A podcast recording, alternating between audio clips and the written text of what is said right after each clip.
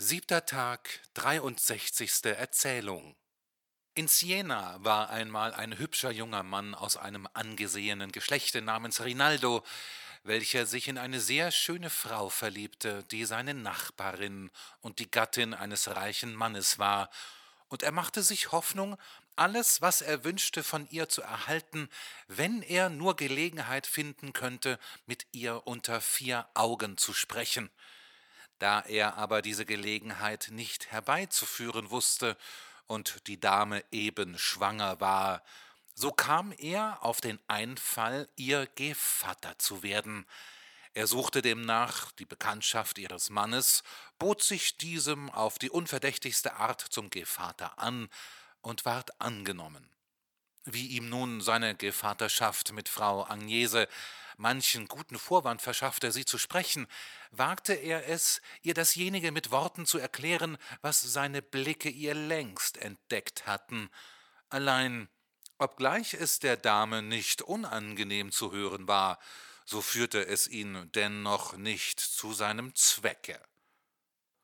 Nicht lange darnach ging Rinaldo, ich weiß nicht aus welcher Ursache, in ein Kloster, und wie es ihm da selbst auch behagen mochte, genug, er ward und blieb ein Mönch.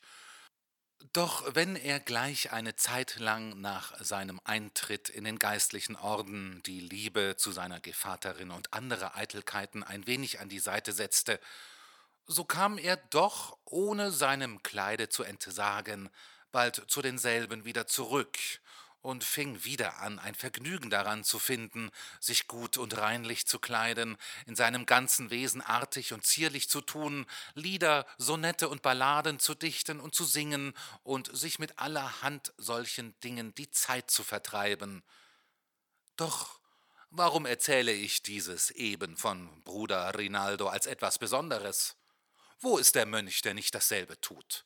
Welche Schandflecke unserer verderbten Zeiten sind sie nicht alle, Sie schämen sich nicht, mit feisten Wänsten und rubinroten Nasen zu erscheinen, in weichen Kleidern einherzugehen und in allen Wollüsten zu leben, nicht wie fromme, demütige Tauben, sondern wie Kampfhähne mit erhobenen Kamme zu strotzen und sich zu brüsten.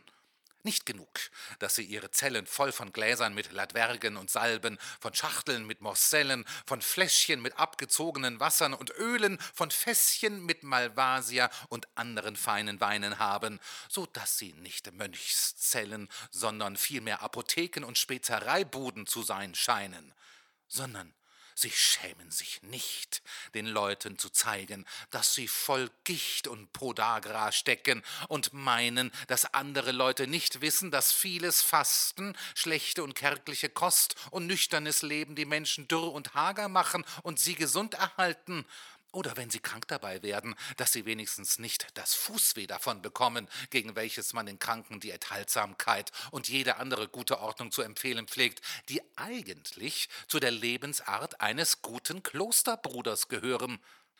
Sie meinen, man wisse nicht, dass außer der mageren Kost, die langen Nachtwachen, Gebete und Bußübungen blasse Gesichter und abgemergelte Leiber zu Wege bringen und dass weder Sankt Franz noch Sankt Dominik sich drei bis vier Kutten von dem feinsten in der Wolle gefärbten Tuch und von anderen schönen Zeugen machen ließen, sondern die grobe Wolle in ihrer natürlichen Farbe trugen, um die Kälte abzuhalten und nicht, um damit zu prangen. Gott wird darin sehen und der frommen, einfältigen Seelen gedenken, welche sie unterhalten müssen. Wie demnach Bruder Rinaldo wieder zu seinen vorigen Neigungen zurückkam, fing er an, seine Gevatterin fleißig zu besuchen, und weil er unter der Kutte viel dreister geworden war als vorher, so trug er ihr sein Anliegen jetzt weit dringender vor. Die gute Frau, die ihn so zudringlich fand und die ihn vielleicht jetzt auch hübscher finden mochte als vormals, nahm endlich, wie er ihr einmal sehr lebhaft zusetzte, ihre Zuflucht zu den Worten, welche diejenigen zu machen pflegen, die nicht übel Lust haben, dasjenige zu gewähren, warum man sie bittet. Sie sagte Bruder Rinaldo, Tun denn auch sowas die Mönche? Madonna, versetzte Rinaldo, die Kutte ist bald abgeworfen, und dann sollt ihr mich gewiss nicht für einen Mönch halten, sondern für einen so guten Mann wie irgendeinen anderen. Das Weibchen verzog den Mund ein wenig zum Lächeln und erwiderte Aber, oh weh, ich bin ja eure Gevatterin, wie wird es damit werden? Das wäre ja, wie man mir gesagt hat, gar zu große Sünde. Sonst würde ich gern euren Wünschen Gehör geben. Ihr seid nicht gescheit, versetzte Bruder Rinaldo, wenn ihr euch deshalb wollt abhalten lassen. Ich will nicht sagen, dass es nicht sündlich wäre, aber es werden wohl größere Sünden in der Beichte vergeben. Doch sagt mir nur, Wer ist mit eurem Kinde näher verwandt? Ich, der ich es zur Taufe gehalten habe, oder euer Mann, der es gezeugt hat? Mein Mann, ohne Zweifel. Ganz richtig. Und schläft denn euer Mann nicht bei euch? Ei, freilich. Gut, erwiderte Bruder Rinaldo. Wenn also euer Mann bei euch schlafen darf, der so viel näher mit eurem Kinde verwandt ist als ich, warum sollte es denn mir verwehrt sein? Die Frau, die nichts von Logik verstand und bei der es keiner großen Überredung bedurfte, glaubte ihm entweder wirklich oder stellte sich, als wenn sie glaubte. Ach, sprach sie, Wer kann euch eure gelehrten Gründe beantworten? Mit einem Worte, es ward der Gevatterschaft unbeschadet eine Verwandtschaft von einer anderen Art zwischen ihnen gestiftet, und sie ließen es nicht bei diesem ersten Male bewenden, sondern sie fanden unter dem Mantel der Gevatterschaft um desto bequemere Gelegenheit zu öfteren Zusammenkünften, weil man sie um desto weniger in Verdacht hatte. Einmal traf es sich indessen, dass Bruder Rinaldo mit einem anderen Klosterbruder zu Frau Agnese kam und außer einem hübschen, niedlichen Dienstmädchen niemand bei ihr fand. Er schickte demnach seinen Gefährten mit dem Mädchen nach dem Taubenschlage hinauf, um ihr das Paternoster zu verhören, indes er selbst mit der Frau, die ihren kleinen Knaben an der Hand hatte, in die Kammer ging, die Tür hinter sich verschloss und sich auf einem Ruhebettchen mit ihr ergötzte. Mitten in ihrer Unterhaltung kam der Gevatter nach Hause, und unbemerkt von jedermann kam er bis an die Kammertüre, klopfte an und rief seine Frau. Ich bin des Todes, rief Frau Agnese, als sie ihren Mann vernahm. Nun wird er doch dahinter kommen, was unsere Vertraulichkeit zu bedeuten hat. Bruder Rinaldo hatte Skapulier und Kutte abgelegt und war im bloßen Wämschen. Ach, nur allzu wahr. Wär ich doch nur angekleidet, so ließe sich noch eher eine Ausrede finden.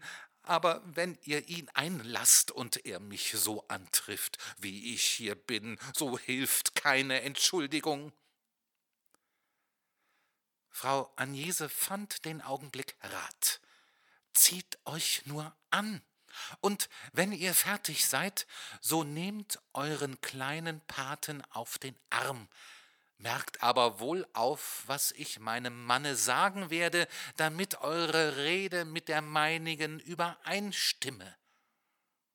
Der gute Mann hatte kaum aufgehört zu klopfen, so rief ihm seine Frau zu Ich komme. Sie öffnete ihm die Türe, ging ihm mit froher Miene entgegen und sagte Heute, lieber Mann, ist einmal Bruder Rinaldo zur guten Stunde wie ein Schutzengel zu uns gekommen, sonst hätten wir gewiss unser Kind verloren. Wie dies der arme Tropf hörte, war er ganz bestürzt und fragte, was denn dem Knaben geschehen wäre. Ach, lieber Mann, er bekam vor kurzem eine so heftige Ohnmacht, dass ich dachte, er wäre schon gestorben und dass ich nicht wusste, was ich tun oder wie ich mir raten sollte. Zum großen Glück kam Bruder Rinaldo, unser Gevatter, dazu und nahm ihn auf den Arm. Gevatterin, sprach er, das Kind hat Würmer im Leibe, die ihm schon nahe ans Herz kommen und ihn nur gar zu leicht ums Leben bringen könnten. Seid aber nur unbesorgt. Ich will sie beschwören, dass sie alle sterben sollen, und ehe ich wieder davongehe, sollt ihr euer Kind so gesund wiederhaben, als es jemals gewesen ist. Wir hätten auch dich gerne hier gehabt, um einige Gebete dabei zu sprechen. Weil du aber nicht zu Hause warst und die Magd dich nicht finden konnte, so hat er die Gebete durch einen seiner Mitbrüder ganz oben im Hause sprechen lassen. Er ging indessen mit mir in diese Kammer, weil niemand als die Mutter des Kindes bei seiner Beschwörung gegenwärtig sein durfte, und damit uns niemand stören möchte, schlossen wir die Türe zu. Er hat das Kind noch jetzt im Arme, und ich glaube, er wartet nur, bis sein Mitbruder die Gebete gesprochen hat, womit alles vorbei ist, denn das Kind ist schon wieder bei völliger Besinnung. Der arme Pinsel war so zärtlich um sein Kind besorgt, dass er alles glaubte und nicht das Mindeste von dem Streiche argwöhnte, den ihm seine Frau gespielt hatte, sondern mit einem tiefen Seufzer sagte Ich will gleich hingehen und ihn sehen, Beileibe nicht, sprach die Frau, warte noch ein wenig, damit du nicht alles wieder verdirbst. Ich will hingehen und zusehen, ob du kommen kannst, und ich will dich schon rufen. Bruder Rinaldo, der alles aufmerksam zugehört und Zeit gehabt hatte, sich anzukleiden und das Kind auf den Arm zu nehmen, rief Hey, Gevatterin, höre ich nicht die Stimme eures Mannes? Ja, Euer Ehrwürden, antwortete der ehrliche Mann. Kommt nur herein, Gevatter, sprach Rinaldo. Er ging hinein. Bruder Rinaldo kam ihm entgegen und sagte, Da habt ihr durch Gottes Gnade euer Söhnchen frisch und gesund, um welches wir vor einem Stündchen besorgt waren, dass ihr es diesen Abend nicht lebendig wieder sehen würdet. Lasset deswegen zur Ehre des Herrn, dem heiligen Ambrosius, ein Wachsbild des Kindes in Lebensgröße opfern, denn um seines Verdienstes willen hat es euch der Himmel in Gnaden wieder geschenkt. Wie der Knabe seinen Vater gewahr ward, lief er ihm entgegen und schmeichelte ihm, wie Kinder pflegen.